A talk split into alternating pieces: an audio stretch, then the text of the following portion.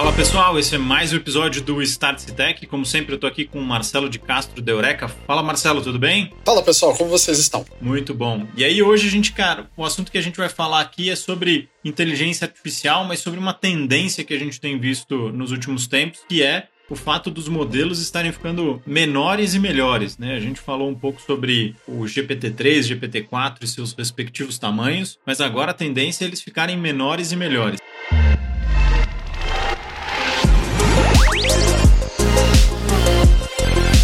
Start Tech.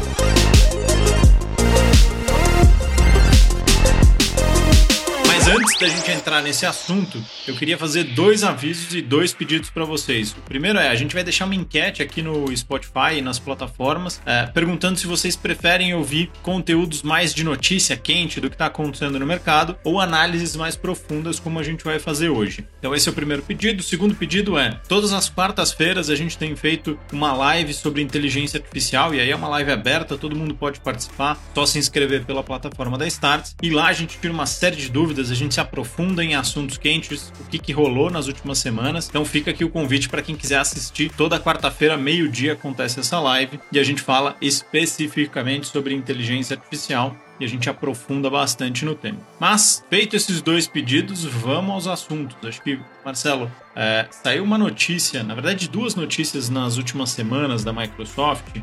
É, uma do modelo Orca, que eles fizeram um teste de treinar um modelo mais simples, é, chamado Orca, de linguagem natural, usando o GPT-4. Né? O GPT-4 foi meio que um professor do Orca e ele conseguiu ensinar o Orca a resolver problemas que só o GPT-4 conseguiria. Então, a Microsoft fez um primeiro experimento que foi pegar um modelo de linguagem natural mais simples, mais rápido de treinar, mais barato de treinar e usou um modelo mais poderoso que levou mais tempo, gastou mais dinheiro, gastou mais energia para tentar otimizar esse processo. Acho que isso está começando a virar uma tendência, né? Acho que parte do, das transformações que a gente vê são sempre nessa linha de algo muito grande, muito caro e aos poucos vai ficando menor, mais barato, mais acessível. É, a gente tinha cantado a bola no, no episódio passado que a gente falou desse modelo e eu até comentei das que eu acho que micro IAs vão ser o, o futuro, né? Esses modelos grandões, pesadões, ultra caros. Para quem não sabe, gente, o GPT-3 e o 4, assim, eles precisam de data centers pesados, assim, é muito consumo de hardware e energia também, tá? Porque é, além da quando você pensa num data center padrão, é, você tem toda a energia que o computador, os computadores, servidores que estão rodando ali consomem e o ar condicionado que você tem no lugar para eles não fritarem. Então assim, você tem um consumo de energia assim enorme, né? E o que o Gustavo falou, eu lembro que tinha o primeiro Start Tech que a gente abriu com a história do chip M2 da Apple. E uma coisa que a gente deu um destaque enorme na época era o fato do Neural Engine, que era os que era o, o, core de processamento de IA do chip da Apple. A gente falou na época que ele já processava imagem, ele era usado para arrumar suas fotos, é uma coisa que você percebe quando você tira a foto com o iPhone. Você via que ele, ele, ele você apertava lá o, o disparador e ele dava o. Ele tinha uma, uma, aquele, aquele símbolo de carregando em volta do disparador, e você notava que ele tinha uma leve diferença da hora que ele captura a foto para a foto que ele gravou. Então ele passava ali um algoritmo para fazer uma melhoria na, na, na foto. A gente já cantou isso, que é, pode, podia ser um movimento da Apple já para ter processamento local de IA, sem você precisar ter a IA conectada na internet 100% do tempo, que é um calcanhar de Aquiles desses modelos potentes, né? Você precisa de conexão o tempo inteiro. E, e eu lembro que no último episódio eu até comentei, né, que, por exemplo, para melhorar o processo de escrita daqui, desses teclados de celular que todo mundo sofre, por que, que não tinha IA? Né? Você tem os modelos ali que ele até tenta prever o que você está escrevendo, mas assim, se tivesse uma IA do estilo do GPT para arrumar isso, nossa, seria sensacional. Mas, gente, quem vai ligar uma coisa do tamanho do GPT-3 para arrumar problema de digitação do, do celular? Mas com essas IAs menores que o Gustavo falou, que nem o modelo do Orca, que você pega essas IAs super poderosas, igual o GPT-3 e o GPT-4, e fala para ele: olha, treine essa IA aqui pra uma coisa muito específica. Pô, sensacional, é isso. Né, Gustavo? É, e quando você faz o downgrade, ela, você não precisa de toda aquela massa de dados dela, né? É, e eu acho que, só para trazer uma ordem de grandeza, é, o GPT-3, que é o último modelo da OpenAI que tem os parâmetros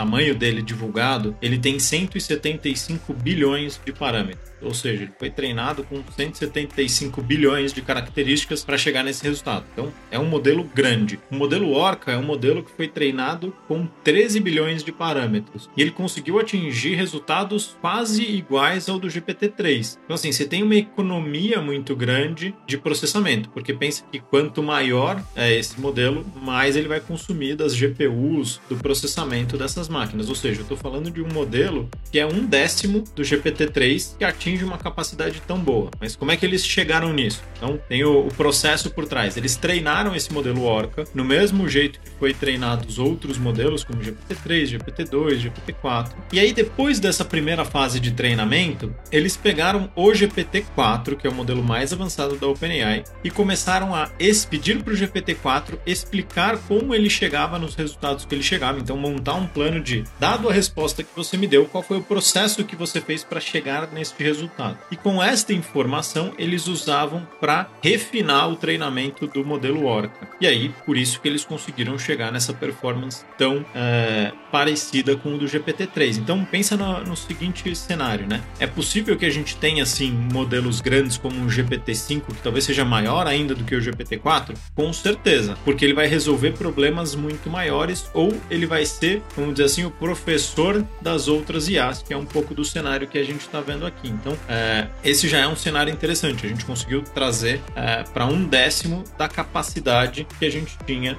no GPT-3, ou seja, economia de dinheiro, economia de energia, economia de tempo de processamento, e isso, obviamente, deixa esses modelos mais propensos a serem rodados localmente, num celular, num iPad, enfim, em dispositivos com uma capacidade de processamento menor.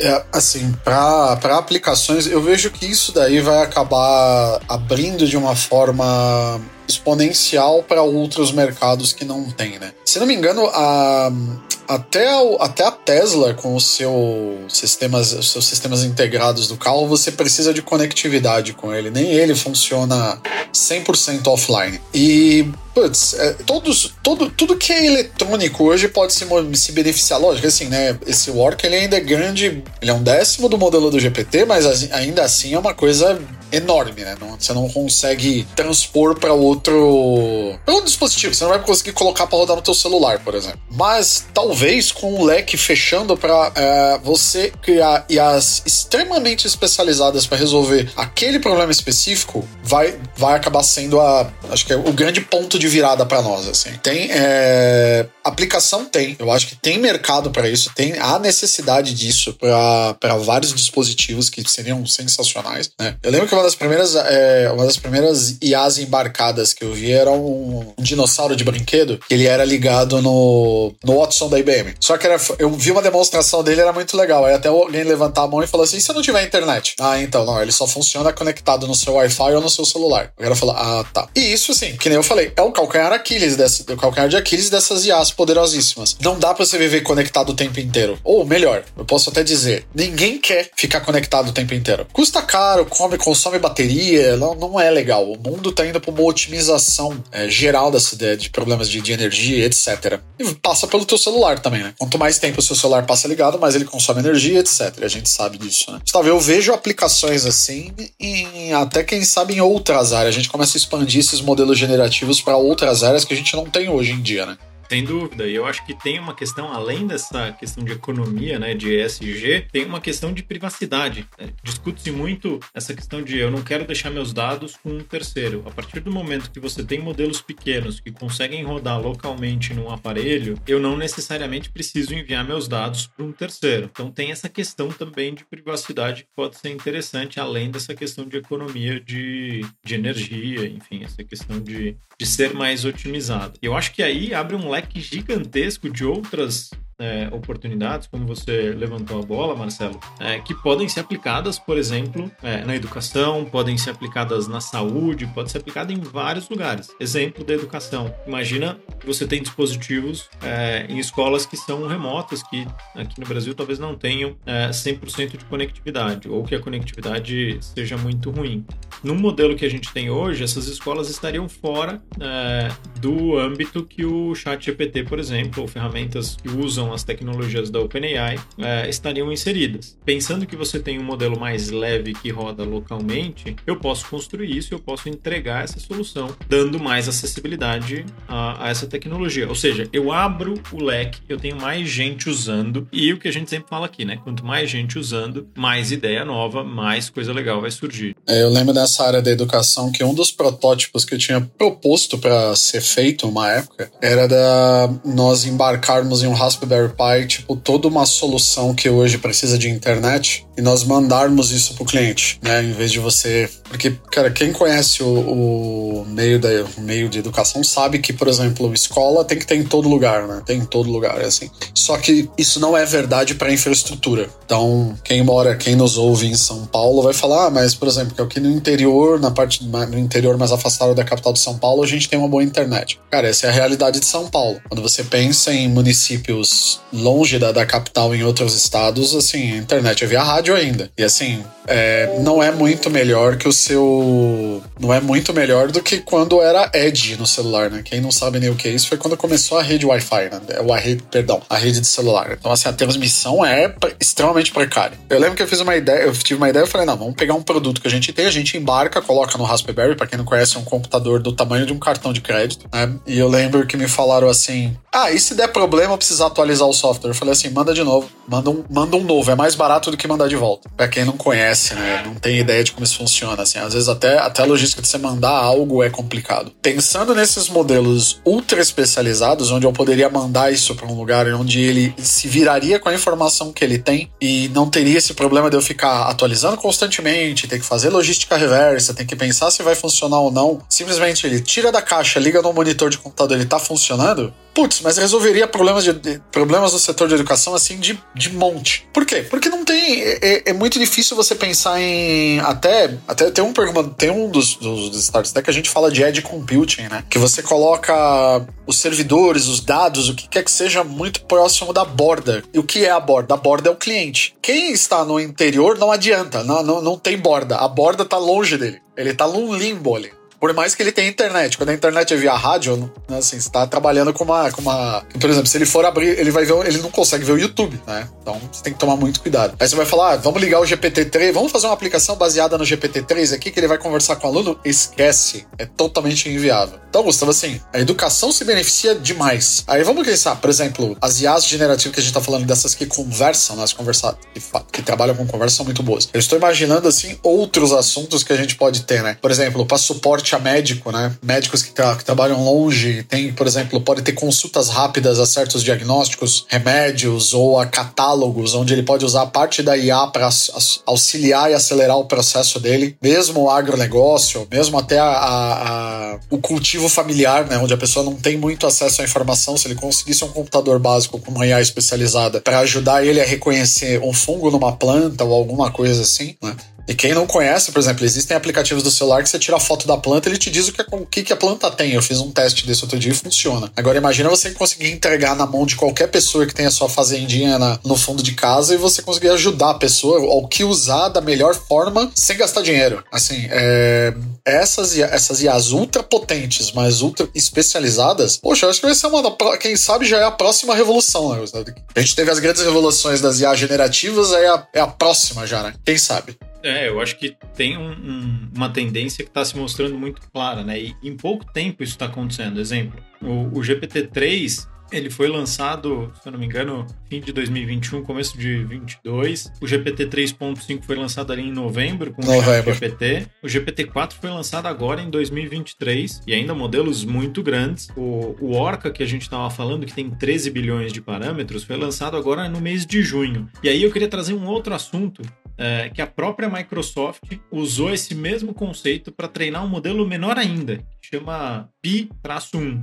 Esse é um modelo que segue as mesmas, os mesmos conceitos do Orca, só que ele é um modelo com 1.3 bi de parâmetros, ou seja, ele é 10 vezes menor do que o Orca ainda, ou seja, ele é 100 vezes menor do que o GPT-3 e ele conseguiu atingir é, resultados muito semelhantes de performance nos testes padrão que se fazem na indústria, com o GPT 3.5, que é o que está dentro do chat GPT. É, ou seja, vamos recapitular aqui a informação porque é muito número. Com um modelo que é 100 vezes menor do que o, GPT, do que o chat GPT, ele conseguiu atingir resultados semelhantes ou quase iguais ao do GPT, do Chat GPT. Ou seja, eu tenho uma eficiência gigantesca aqui. Eu tenho uma economia de recursos e aí sim eu já passo a falar de modelos que podem é, rodar em dispositivos de ponta, como um celular, como um iPad, como um notebook. Então, é, em questão de duas, três semanas, essa, essa mudança aconteceu. Essa pesquisa aconteceu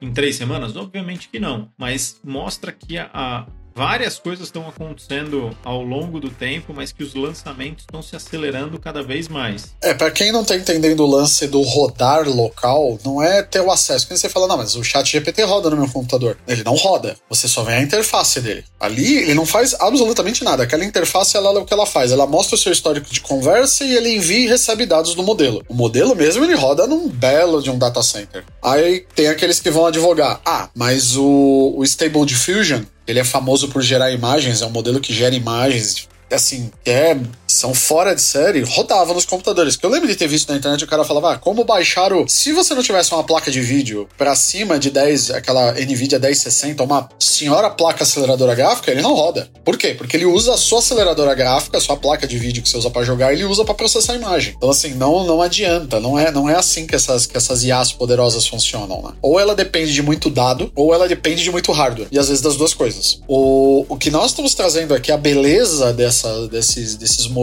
micro aí de, de inteligência artificial é que você quebra a barreira do dispositivo. Né? Por exemplo, o relógio de rua rolando, rodando uma inteligência artificial onde ele, por exemplo, poderia avaliar o ar sozinho. Por exemplo, quem tá, quem vê aqueles relógios de rua, ele tem uma, ele, ele capta a, uma informação geral que é passada para eles por comunicação, que eles, por exemplo, eles mostram qualidade do ar. É, imagina, se você tem uma inteligência artificial pequena, ultra especializada e você coloca o sensor, ele mesmo avalia o ar. Ele pode dizer: olha, numa região de um quilômetro quadrado, num espaço ali de um quilômetro, num raio de um quilômetro, você tem tal condição do ar. Ele avaliou, ele conseguiu. Ou você pode ter semáforos melhores, mais inteligentes, que eles controlam regiões, eles conversam entre eles. Assim, gente, é. A partir do momento que você consegue reduzir, baixar o custo, a consumo de energia e embarcar em dispositivos cada vez menores, e você barateia essa tecnologia, você consegue colocar ela em qualquer coisa, desde o relógio de rua, do semáforo, de uma iluminação de uma casa, que ele não. É, por exemplo, ah, mas minha casa ela já tem um horário. Não, ela tem horário. Imagina que, por exemplo, um dia com uma chuva pesada, ela nota que tem uma diferença e ela acende a luz, ou apaga a luz, ou ela racionaliza o consumo de luz baseado na, na, na, no quesito de iluminação do dia. Isso são exemplos simples que eu tô dando, assim, né? Porque a galera normalmente pega e vai levar isso, né, Gustavo?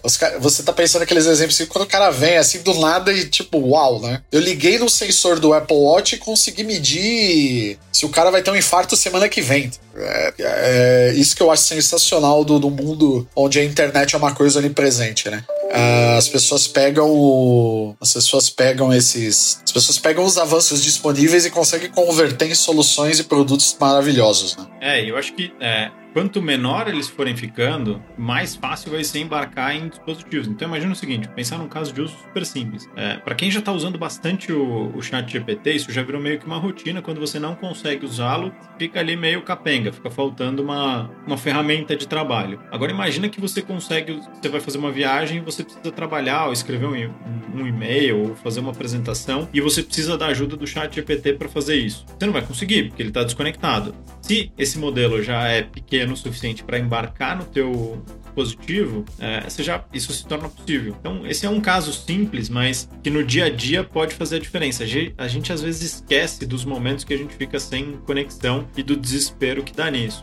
E, e, o fato é, com modelos menores e que entregam a mesma performance, talvez isso não seja mais um problema. Eu resido aqui em São Paulo, né? Eu peguei e fiz uma viagem de carro no, no sábado. Tudo bem, foram 120 quilômetros de São Paulo. Só que, por exemplo, quando para não ter problema da estação, de ter problema de estação de rádio, assim, alguma coisa, que eu tava ouvindo a rádio aqui de São Paulo, é, cara, eu fui com o Spotify ligado o tempo inteiro. Você esquece que precisa de internet de vez em quando. Você esquece que o negócio tá ligado na internet o tempo inteiro. A cobertura do 3G é quase onipresente em momento, eu, em, olha que curioso, né? É um paradigma interessante. Durante a viagem, o rádio pifa, né? Eu perco o sinal da estação e começo a pegar outra rádio. Mas a internet é perfeita. Em momento nenhum, a música que eu tava ouvindo parou. Eu ouvi minha playlist durante a viagem, na ida e a volta, e sem problema nenhum. Mas o rádio eu não podia confiar no sinal. Aí você fala assim: é, é, é engraçado, né? Onde a. Onde eu teria que trocar a estação, se é que tem retransmissão daquela rádio para aquela região, eu teria que saber o número e ir trocando dependendo da, da viagem. A internet não. Ela tá lá e funciona o tempo inteiro. Aí você fala, pô, né, legal, então tranquilo. Então você aplica qualquer solução em qualquer lugar. De novo,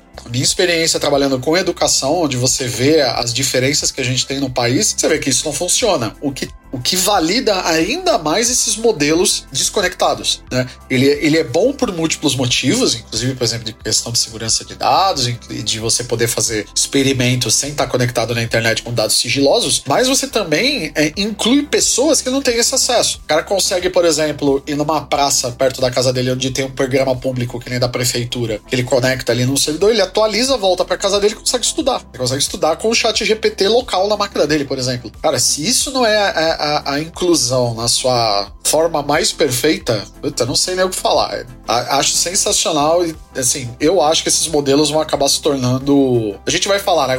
Eu acho que o futuro é parar de falar um pouco dessas IA gigantescas. Elas vão continuar aí, você vai continuar usando o seu GPT tranquilos, gerando seus materiais com ele, mas assim, eu acho que as pequenas, né, as micro IAs vão, ser, vão acabar sendo, né, talvez a, o próximo o próximo boom, né, de coisas melhoradas por IA, né? Sim, sim. Acho que tem um. Tem uma tendência aí que está surgindo, sim. É o que eu falei, em, em, duas, três semanas saíram dois artigos da Microsoft exatamente sobre o mesmo assunto e um menor do que o outro. Então tem alguma coisa acontecendo. Mas eu queria voltar, Marcelo, para o ponto que você trouxe da Apple, que a gente falou lá no primeiro episódio da Apple e a gente deu muita ênfase a esse pedacinho do chip dela que processa inteligência artificial. E recentemente a gente fez uma, um episódio aqui também falando sobre o evento que a Apple fez agora para desenvolvedores, é, que eles não tocaram no assunto de inteligência artificial. Mas, cara, me parece que eles estão se preparando para um cenário há muito tempo que a gente não tinha previsto, né? O que a gente foi só ter visibilidade mais recentemente, que é essa história de preparar seus dispositivos para esse processamento local de inteligência artificial. E aí, a gente acredita que os modelos vão ficar menores e melhores e vão ser embarcados embarcados nos dispositivos que a gente tem, é, parece que a Apple largou na frente, né? Parece que eles, bem ou mal, mais uma vez, colocaram um pezinho no futuro e, e se prepararam para um cenário que pouca gente estava é, prevendo ou estava percebendo. É, nós até levantamos a bola disso, que a Apple podia estar vendo algo que ninguém percebeu até aquele momento. A gente não acertou bem o que era, né? A gente estava muito naquela ideia ainda do funções específicas do dispositivo, né? Uma melhoria de foto, quem sabe melhoria no som. É, que quando a gente fez o episódio no longínquo anos de 2022, né?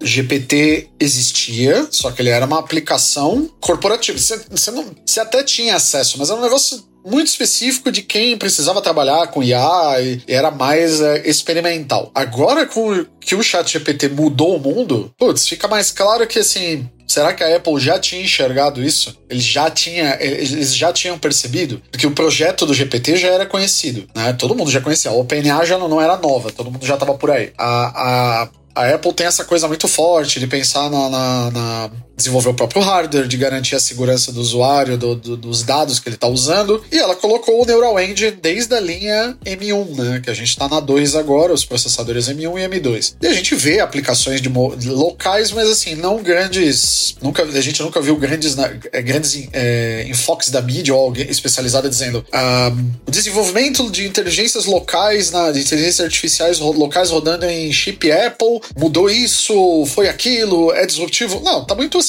dá para fazer e dá para usar. Agora vamos ver, né? Se é por isso que a Apple não falou nada no evento deles. É, acho que tem um. Pode ser que seja. Tem um mundo aí pra gente explorar um pouquinho mais. A gente vai aprofundar para entender quais são as aplicações, mas acho que a Apple, bem ou mal, se posicionou num, num nicho que, que pouca gente estava enxergando, né? Acho que os é porque eles já conseguem, né? Se for exatamente isso amanhã, eles vão falar, nos nossos já roda nativo, beleza? Aí acabou, né? De novo eles botam todo mundo pra cor. Só que assim, eu botei muita esperança na Apple da última vez, né? E todo mundo que ouve, acompanha o programa, sabe da minha frustração com esse evento deles, né? Quem sabe agora, né? No próximo ainda tem evento deles esse ano, né? Tem um evento de setembro, que é o de lançamento de iPhone. Vamos ver se esse, lá surge sabe, alguma né? coisa. Mas acho que esse é um, é um bom sinal, assim recapitulando um pouquinho de tudo que a gente falou por aqui, né? Os principais pontos. Tem uma tendência muito grande dos modelos ficarem menores e melhores. Acho que isso ficou claro, né, Marcelo? Sim. Vai, eu, eu acho que vai ser a tendência, pessoal. É, entre todos, se você falar de ESG, cara, é, eu ando. Todo mundo bate sempre nisso. Ah, o GPT ele consome energia demais. Toda a parte de, de, de pensar uma autorregulação da indústria que a gente tem falado resolve vários problemas, menos esse. Agora, com esses modelos menores, resolvemos esse problema. Muito interessante, assim, né? Então tem um, um, sinal importante de que eles podem ficar menores e, e, tão bons quanto os modelos grandes. Tem um segundo sinal que é importante que é, a gente está entrando num mundo onde inteligências artificiais mais simples ou menores estão sendo treinadas com inteligências artificiais maiores e melhores. É, aí tem uma questão se isso é ético, se não é, como é que isso impacta no futuro e tudo mais, mas não é algo que vai acontecer, é algo que já está, já está acontecendo. acontecendo. Ou seja, a gente tem que ficar de olho e entender como é que isso vai se desenhar ao longo do tempo. Ah, eu acho que isso é o padrão a partir de agora. Pra que, que você vai usar? Pra que, que você vai gastar tempo e dinheiro treinando uma IA? Caro, lento, demorado. Bota uma IA pra treinar outro. É um robô construindo outro. É. E aí, junta com o terceiro sinal, que é esses modelos ficando menores, melhores e sendo possível de rodar num, em um dispositivo especificamente sem ter conexão com a internet, tem um sinal aí de, de privacidade, de você não necessariamente precisar entregar o seu dado para um terceiro pode pegar um modelo, colocar no teu dispositivo e começar a rodar a partir daí. Então, acho que são três grandes sinais que vale a pena ficar de olho, que é o que a gente tenta sempre identificar aqui quando a gente faz essas análises mais profundas. E de novo, nada disso que a gente está falando aqui são coisas que vão acontecer. Todos esses sinais já estão acontecendo. O que eles vão se tornar no futuro, como é que isso vai se desenhar em termos de solução, em termos de aplicabilidade de mercado, a gente vai descobrindo aos poucos, vai descobrindo juntos. Mas está muito claro que tem algumas coisas acontecendo com muita consistência e que a gente precisa ficar de olho para não perder esse bonde, né, Marcelo? Exatamente. Muito bom. Então, fechando esse resumo, eu acho que vale a pena entender o que está acontecendo, vale a pena vocês ficarem de olho e verem esses modelos mais simples. O que a gente falou aqui é o modelo Orca e o modelo Phi 1, que a Microsoft desenvolveu. Em breve devem surgir novos, a Microsoft tem, tem publicado isso com muita frequência, e isso provavelmente nos indica um futuro onde a gente vai ter IAs rodando em quase todos os dispositivos.